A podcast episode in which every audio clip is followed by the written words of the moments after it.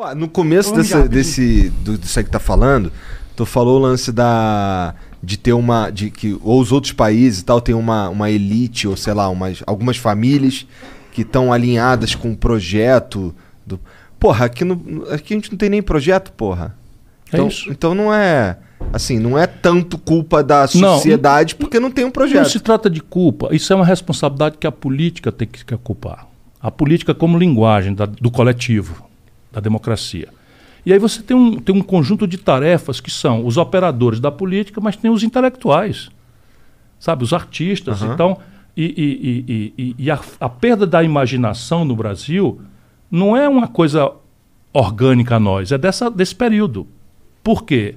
Porque o velho modelo fracassou, e apareceu o neoliberalismo como uma grande resposta eurocêntrica, a realidade da Europa pedia isso, e norte-americana, porque eles precisavam diminuir o custo do Estado europeu de bem-estar para competir com o produto industrial que estava vindo do Oriente, desonerado, sem os, sem os impostos. Então, se eu fosse um lord inglês, eu te entenderia. O Brasil não tinha nada a ver com isso. Nós nunca tivemos um estado de bem-estar social, como o nosso povo deseja. Então, destruiu o velho modelo e a, e a novidade vinda da Europa e dos Estados Unidos, que a, a esquerda brasileira se rendeu vergonhosamente, era, com casca e tudo, adotar o neoliberalismo. A virtude do mercado, o consumidor interessado na competição que lhe dá o acesso ao, ao melhor pelo menor preço, e as outras ordens de consideração, lixo. Isso é um problema do mundo acadêmico e do mundo político, mas é de um, de um período. E morreu, esse, esse modelo morreu. Morreu, morreu, morreu, morreu de morte. Só o Paulo Guedes não sabe ainda. E, e eu acho que o Lula Petino também. Também. Também, porque é a mesma coisa. É. Mesma coisa, volto a dizer. Muda a perfumaria. Entendi, entendi. Eles se zangam comigo porque eu faço conta. Então é o seguinte: o governo Lula, PT, Dilma, pagou aos ricos brasileiros 4 trilhões de reais de juro. E pagou para o povo brasileiro pobre 350 bilhões de reais de Bolsa Família.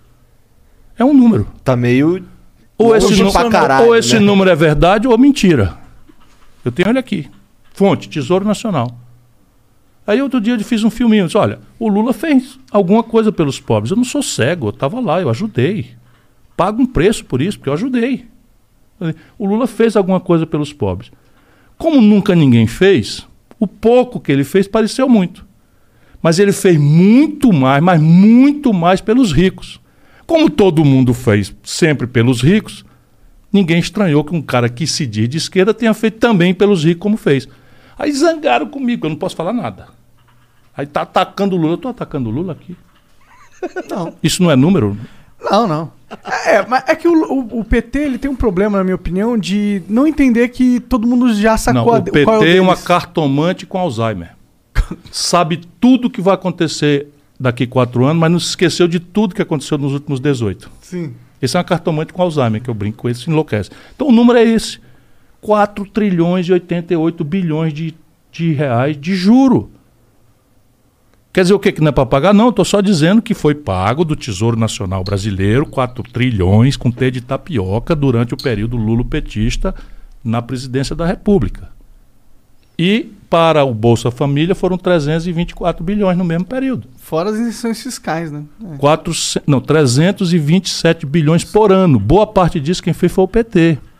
Só Vou um dizer ano aqui, ó. paga 10 anos de Bolsa Família. Aí ficam zangadíssimos, porque eu trago os números. E, e é o seguinte, eu não estou falando para olhar para o passado, o passado a gente não dá jeito. Estou pensando era. é o futuro.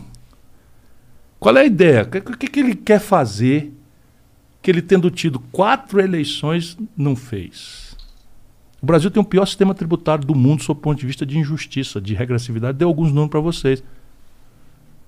Eu cobrei 35% de imposto de renda. Eles revogaram. Fernando Henrique e o Lula manteve revogado e a Dilma. Eu cobrei imposto sobre lucros e dividendos empresariais. Só nós e a Estônia não cobram, o Lula não cobra, o Fernando Henrique parou, acabou. Ou isso é verdade ou é mentira. Vai no Google, irmão. É.